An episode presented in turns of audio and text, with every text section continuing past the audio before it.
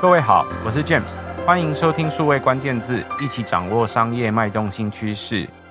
前几集的数位关键字，我们其实提到了 Cookie 这个东西，谈到网络蓬勃发展到今天，有一个发明了快三十年的 Cookie，它就像是不能随便割的器官盲肠一样，一直跟着我们的网络服务流到了今天。那呃，很多不一样的大厂，或者是各种不一样的技术公司，都在提出，在这一个网络发展到今天的时代，cookie 有好有坏，所以我们希望保留它的好，然后去除掉它的坏。我们有很多关键字会出现一个东西叫 cookieless，就是希望可以把这个 cookie 拿掉，然后让它可以有改变。可是 cookieless 之后，这个世界将会怎么变化？对行销广告这个领域有什么影响？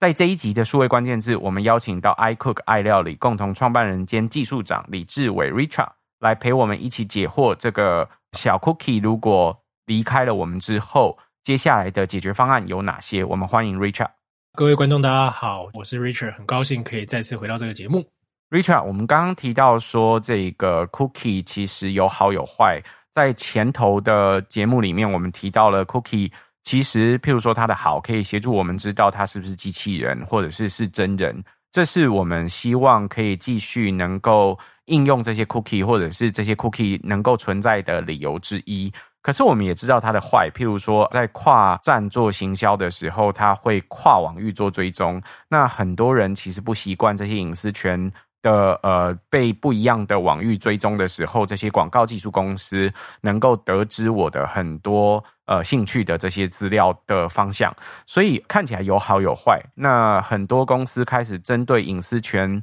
希望能够取消这样子的 cookie，所以我们有看到 cookieless 这个字。那所以我想问问你，在你的眼中，你看到 cookieless 之后，就是呃，我们想要把这个 cookie 拿掉了以后，这世界将会变成什么样子？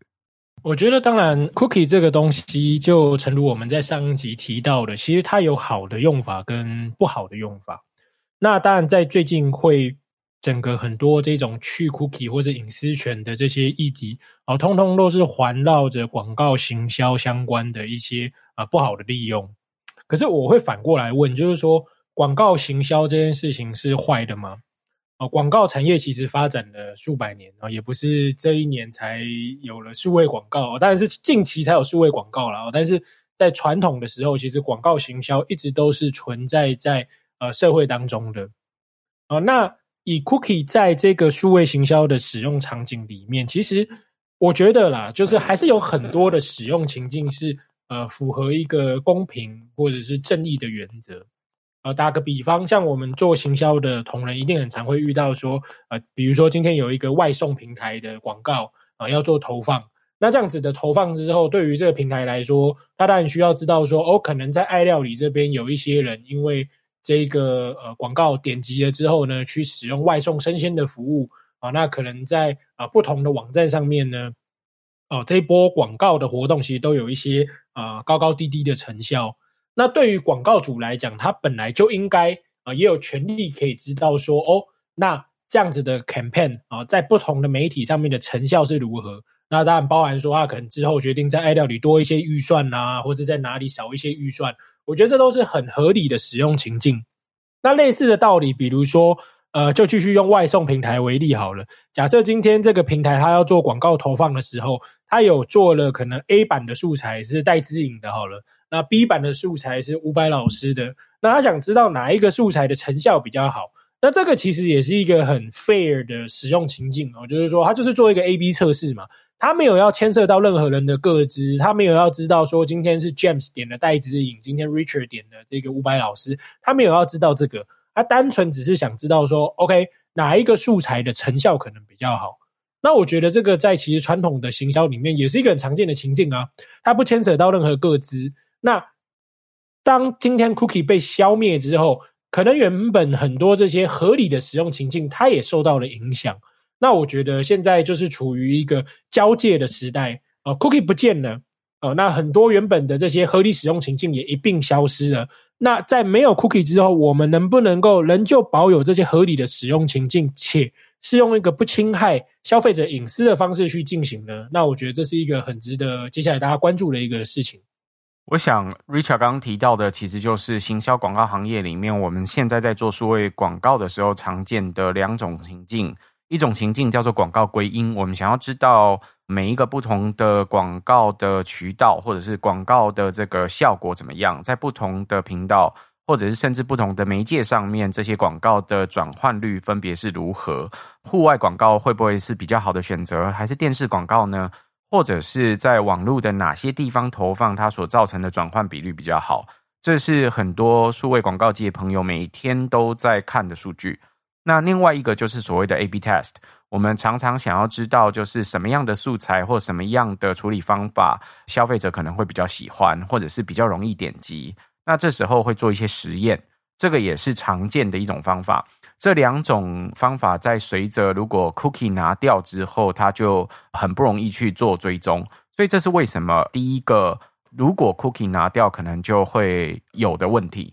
可是同时，其实很多公司也在针对这些不同的 cookie 的功能，就是这些针对我们平常会用到这些功能，它在试图重建这些功能。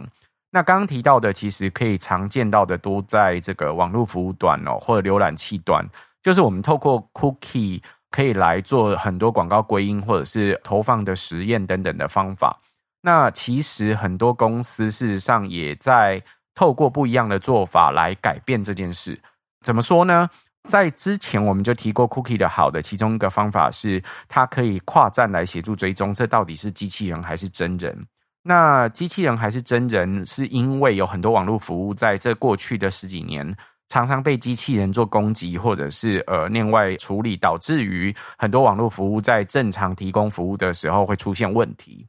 那这件事情可以怎么做改变呢？其中一个想法就是，我们可不可以透过脸部辨识或者是指纹辨识来确定他是不是真人？那或者是透过某一些行为的辨识，譬如说你拿着手机，或者是你拿着手表跟手机的时间。看看你们手表跟手机的互动的那个资讯，我可以知道这个人是不是一个真人。透过这样的资料来做，那像苹果，它就率先在它的作业系统上面说它可以做到这些事情。它有专门的储存空间来储存你的机敏资料，然后它也有专门的加解密的晶片来协助这些资料的判别。那另外就是现在很常见的，我们的手机上面的这个呃脸部的辨识技术，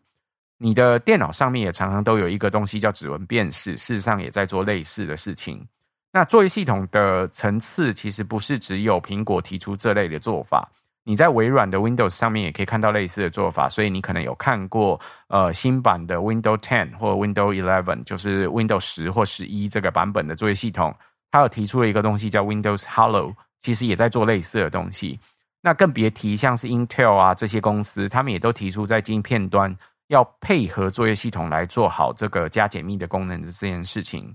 那我想做好这整件事情，就可以协助各位在做网络登录或者是确认身份的时候，其中一个很重要的重现的方法。那它也会改变原本我们透过 Cookie 这个小本本来记录账号跟密码这些方法的其中一种手段。那这种手段，它根本本质就有可能会取代过去我们提到这个 captcha，就是来验证你到底是不是真人。用一个问你这个是火车啊，还是这是自行车？这是不是红绿灯啊？或者是问你这些数字或者是英文数字的整合，是不是一个真的图片的数字？请你把它写出来，等等的方法来证明你是不是真人。那更别提说，各位现在如果在用浏览器，应该常常都是把你的账号跟密码储存在浏览器上。那甚至有很多不一样的服务出现，譬如说像 Dropbox 或者是 One Password 都提出了可以帮你的账号密码给存好。那当然，这个也有很多不一样的争议，包含你的账号密码真的要存在一个第三方服务上面吗？等等的讨论。可是都是在解决刚刚说的这个跨站储存账密，或者是确认它是不是真人的一个方法。当这些不一样的方法随着作业系统、随着硬体、随着浏览器跟网络的作业系统这些东西开始出现之后，像苹果，它就可以透过自己对行动装置或者是对电脑的这种载字能力，加上它对软硬体都可以去掌控，把很多消费者的行为习惯啊，像譬如说你很习惯用脸部辨识来解锁你的手机或者是手表，或者是把这些相关的资料给准备好。它就有机会可以推出更完整的隐私权维护的政策或方法。那这个方法最终就有可能改变到行销广告这个行业。Richard，这时候我也想问，从呃软硬体整合端，我们看到一路上系统有很多不一样的做法，里面你看到在行销行业这个领域，大家又推出了什么讨论或者是做法，正在改变 Cookieless 之后的世界，有更好的做法吗？提到这个第三方 cookie 退场哦，当然这个影响最大，或者是说抛下震撼弹的哦，就是 Google Google Chrome 啊，作为这个全世界市占率最高的浏览器哦，Safari 其实在更早之前哦，数年前其实就已经开始呃去移除第三方 cookies 的资源哦，那到 Google Chrome 宣布的时候，大家行销产业就吓到了哦，因为 Safari 我们知道啊，它虽然说它是 iPhone 上唯一可以使用的浏览器。呃，但世界上当然用电脑的，或者用 Android 手机的人还是很多。那这些人是用 Chrome 浏览器。那 Chrome 浏览器也宣布啊、呃，他想要逐步去移除第三方 Cookies 资源的时候，哎，大家就真的紧张起来了。啊、可是就如同前面有稍微提到的啊、那 Chrome Google 终究是一个广告公司啊、那刚刚也提到了一些合理的这些归因啊等等的广告使用情境。那 Google 怎么可能舍得哦、就直接把第三方 Cookies 移除呢？啊，那确实如此。所以呢，Google Chrome 呢推出了所谓的 Privacy Sandbox 隐私沙盒。啊，那它其实并不是一个特定的解决方案。哦，所以如果有人跟你说啊，Privacy Sandbox 可以代替哦第三方 Cookies，哦，那它就是可能一知半解。啊，比较正确的说法其实是它其实里面包含了很多不同的草案。啊，像比较有名的，大家可能听过有一个叫做 Flock，啊，这个联邦式学习。的一个 API 啊，那它现在已经被取代了，新的叫做 Topics API 啊，那它要做的事情是解决如何在这个数位行销的这个使用情境下面呢，去锁定一些可能诶对料理有兴趣的人，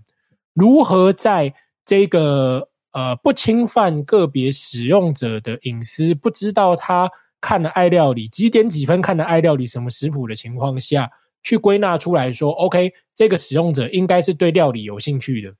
哦，我们这边稍微再讲一下，你看，这其实是一个力度上的差别。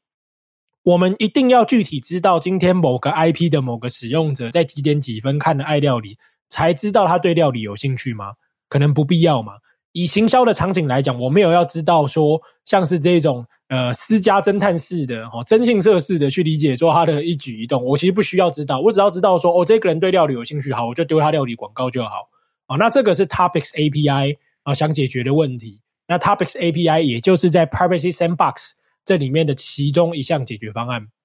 那包含比如说刚刚其实提到了很多归因相关的问题。那在 Privacy Sandbox 里面也有一个 Aggregated Reporting API。那逻辑是很类似的，你不需要知道每一个使用者具体在几点几分点了什么样子的广告，你不需要知道这么细。哦，对于广告主来讲，我只要知道我这一档的广告。哦，aggregate 聚合起来，在不同使用者之间总共被点了几次就好了。那能不能够说我不要知道个别使用者的状况，可是我可以知道这一档 campaign 的聚合下来的点击成效？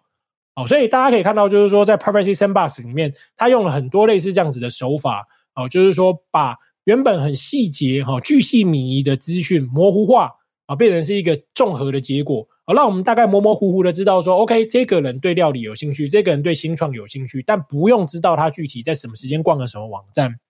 啊，那让我们可以知道说，哎，这档 campaign 可能被多少人点过？啊，什么时间点不重要，因为我只要知道最后的成效就好。那这个 Google 的这个 Privacy Sandbox 应该是在接下来 Third Party Cookie 退场前，而陆续会去完备的。啊，所以对这方面有兴趣的这个朋友，我觉得很值得去留意关心这个 Google 的 Privacy Sandbox 这项技术。Google 是一个很大的搜寻引擎公司，然后它的最大的宗旨是协助世界整理好相关的资讯，在适当的时候提供给需要的人使用。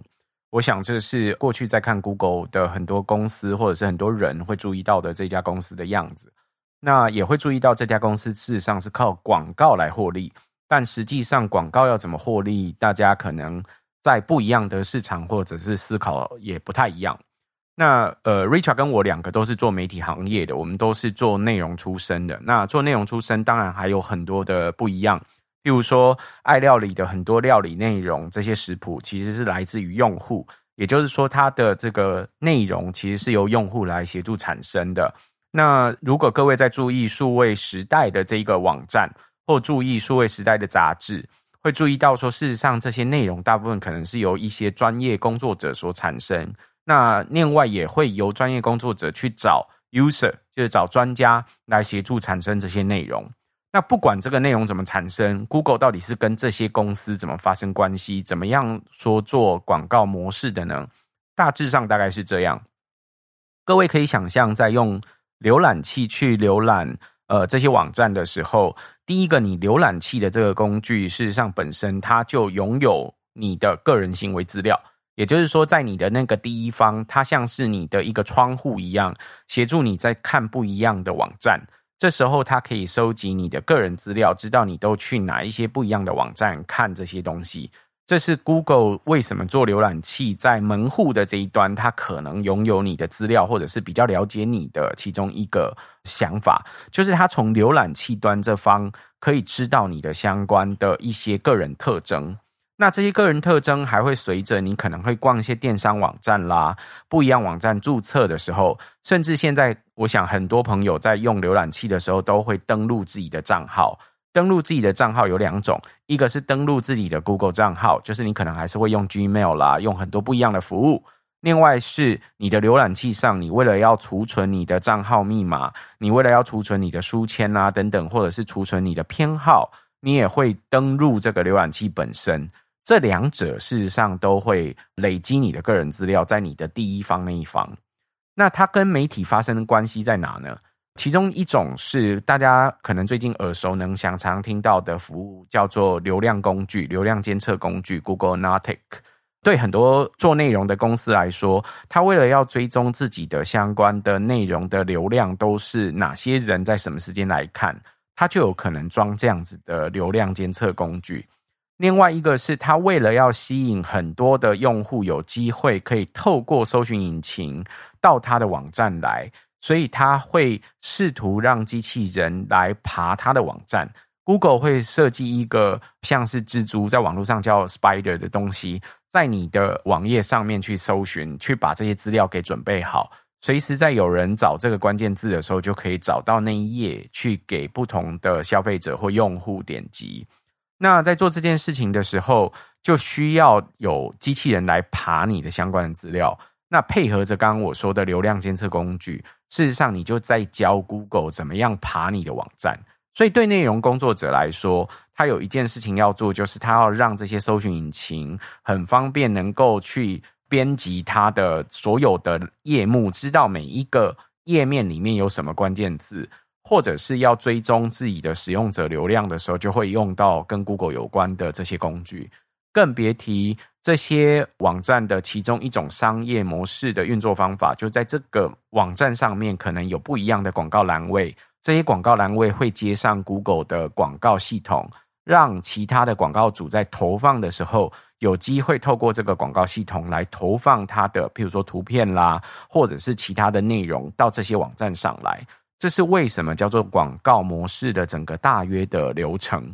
那所以刚刚 Richard 提到的。第三方的 cookie 退场了以后，这样子的流程会做了什么改变？对于内容跟对于行销工作者来说，就会有很大的影响。他们会觉得，哇哦，这个世界要变了，因为刚刚说的 cookie 能够连接这个不同流程的每一段的工具都要做变化了，所以 Google 才提出了不一样的解法。因为对他来说，他拥有使用者方的资料。它也拥有这个流量或内容方的资料，有机会可以影响到整个产业。那这个是 Google 所提出的解法。我也想问，对 Richard，你跟我来说，除了 Google 这个解法之外，有没有其他的解法是我们在看这个开放网络的时候也会注意到的其他方法？好，那我觉得在这个呃没有 Cookie，或者是说在这个身份识别啊，或者是使用者资讯追踪。的能力被衰减的这个过程当中，其实对于媒体或是对于广告从业人员来讲，哎，我们也是一个很好的机会去反思，说到底去针对这个使用者啊，去做一个窥探啊，或者是说进行一个轮廓的描绘来做广告投放这件事情，是否一定是必须的？啊，那这就会让我们提到所谓的内容比对式的行销，也就是 contextual targeting。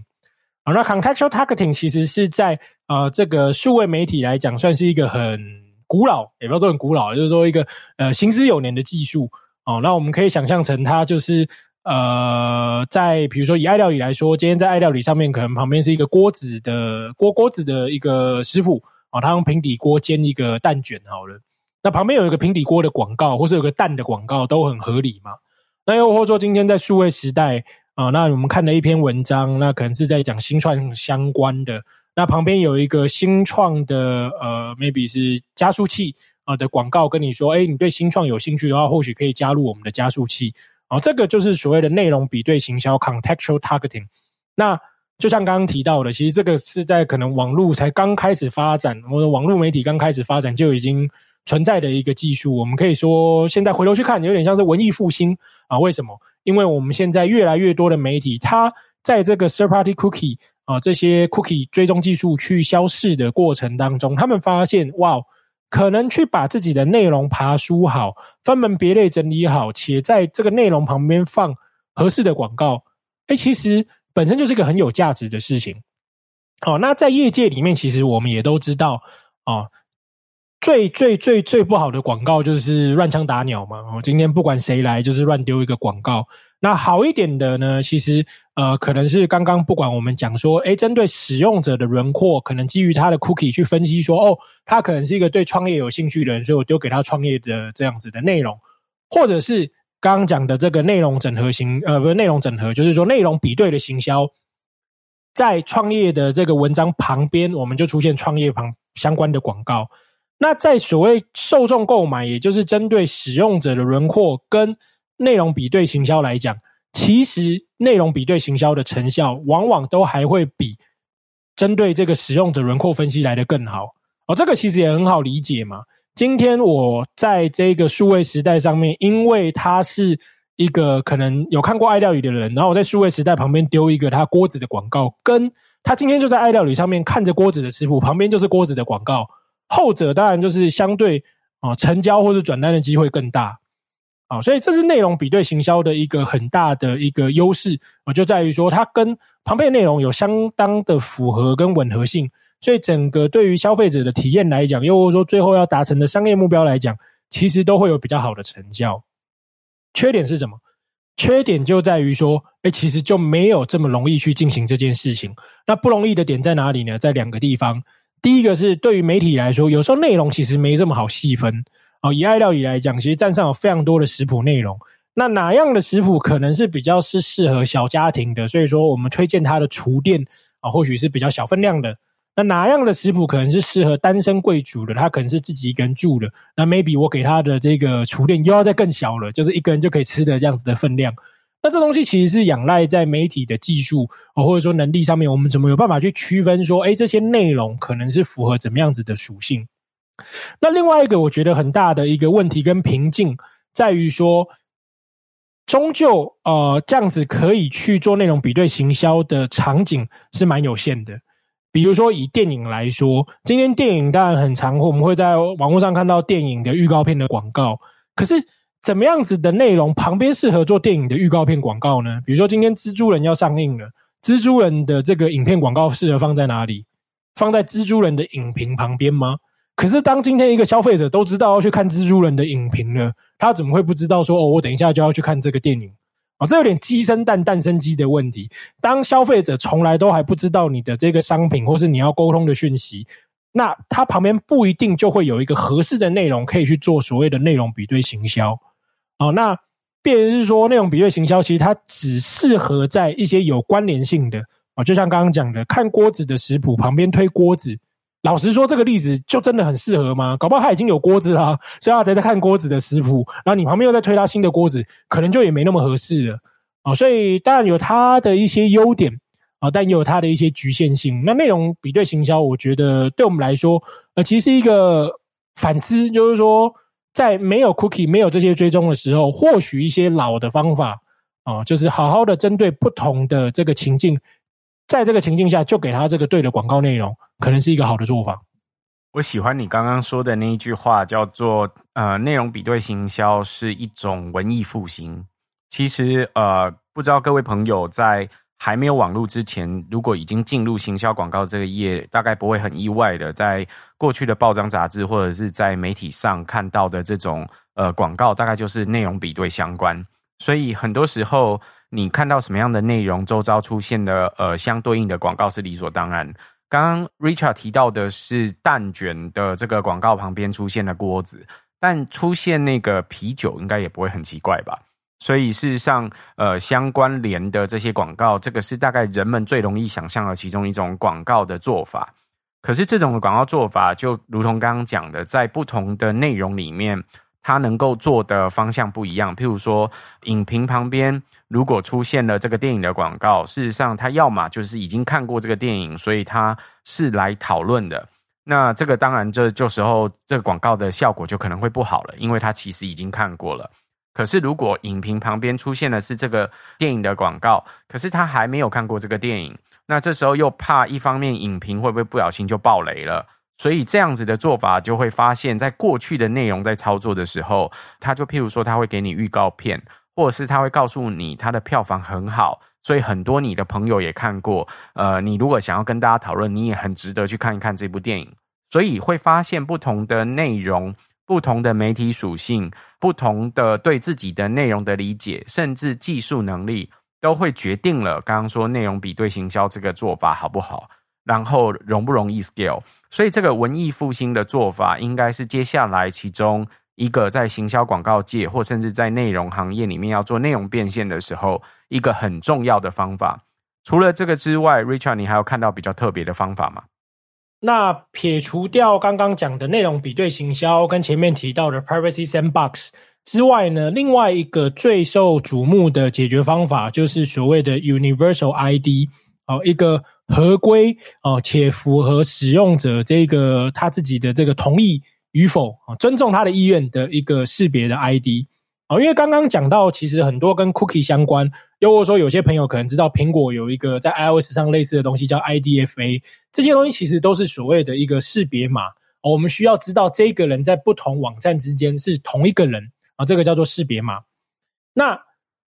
当代其实有一些新的技术正在发展。啊，那其中特别有名的是有一套叫做呃 UID 二点零。那 UID 二点零的做法其实是他把在不同站之间呢，我们比如说他登录了爱料理，那在爱料理这边呢，我知道他的 email，那我的 email 呢去做了一些加密之后呢，转成是一个外面没办法识别的呃 UID 二这样子的识别码。那在不同网站之间呢？假设他今天在爱料理，呃，有他登录，所以说有 email，那我转出了一个这个 James 的 UID two。那今天当 James 到了数位时代，那他也在数位时代那边做了一个登录的动作后，那它也可以在数位时代里面产出一个相同的 UID two。那这样子就可以做到变成是在不同网站之间，我们都可以用同样的这个所谓的 UID two 去做一个身份上面的去辨识。啊，今天爱料理这边可能呃呃，James 来爱料理这边，那我的 UID two 上面去累积了他可能看蛋卷啊、可能看了这个下酒菜啊、等等的这样子的食谱，那这些行为记录它是存在爱料理这边，然后透过这个 UID two 跟今天 James 在数位时代他可能看的创业的内容，那那些内容存在啊数位时代的第一方资料库里面。但是呢，因为有同样的 UID Two，所以两边我们就可以去做一个串接，而知道说，哦，今天在爱料理这边看蛋卷的人，其实就是在数位时代那边去看那些创业内容的人。那 Universal ID 呢，当然不止 UID Two 其实我们会看到很多厂商啊，比如像国外的 LifeRamp，那又或者大家耳熟能详的 Yahoo 啊，那呃都有做一个类似的这样子的 Universal ID。那原则上它都是先取得使用者的同意，加上它某种个资，可能 maybe 是 email，maybe 是它的这个手机号码，然后将 email 跟手机号码做了某种加密，没办法被分析的处理之后，被视为一种新的 ID，然后来取代过往 cookie 的功能。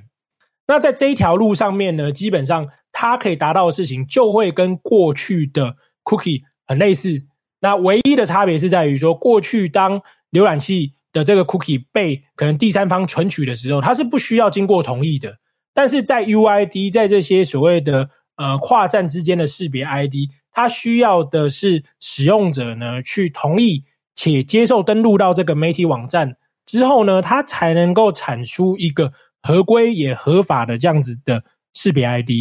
哦，所以你可以想想，它其实基本上它想做的事情完完全全就是像过去 cookie 的替代品，但它走的是一个合法合规的方法。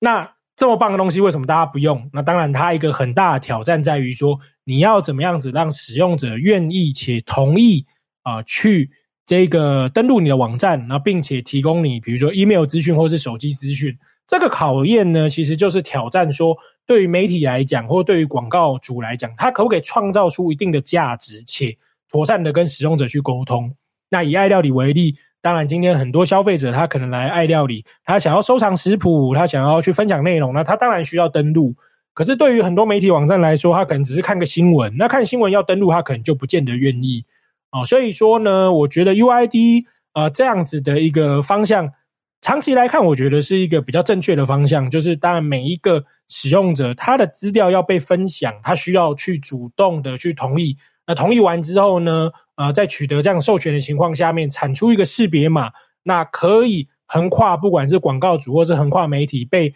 使用，我觉得是很好的、很理想的一件事情。我但是比较骨感的地方啊、呃，就是在于说，哎，其实不见得每一个使用者都愿意提供啊、这样子的同意啊、这个或者是他的个人资料给媒体或是广告主。好、呃，那。这部分的发展，我觉得也牵涉到很多媒体端也好，或广告主端，它的数位转型，它要怎么样去建立自己的资料库，呃，让消费者愿意成为他的会员。那我觉得这一块呢，也是接下来呢，在做不管是 O2O 或是 MarTech 上面的一个很大的重点之一。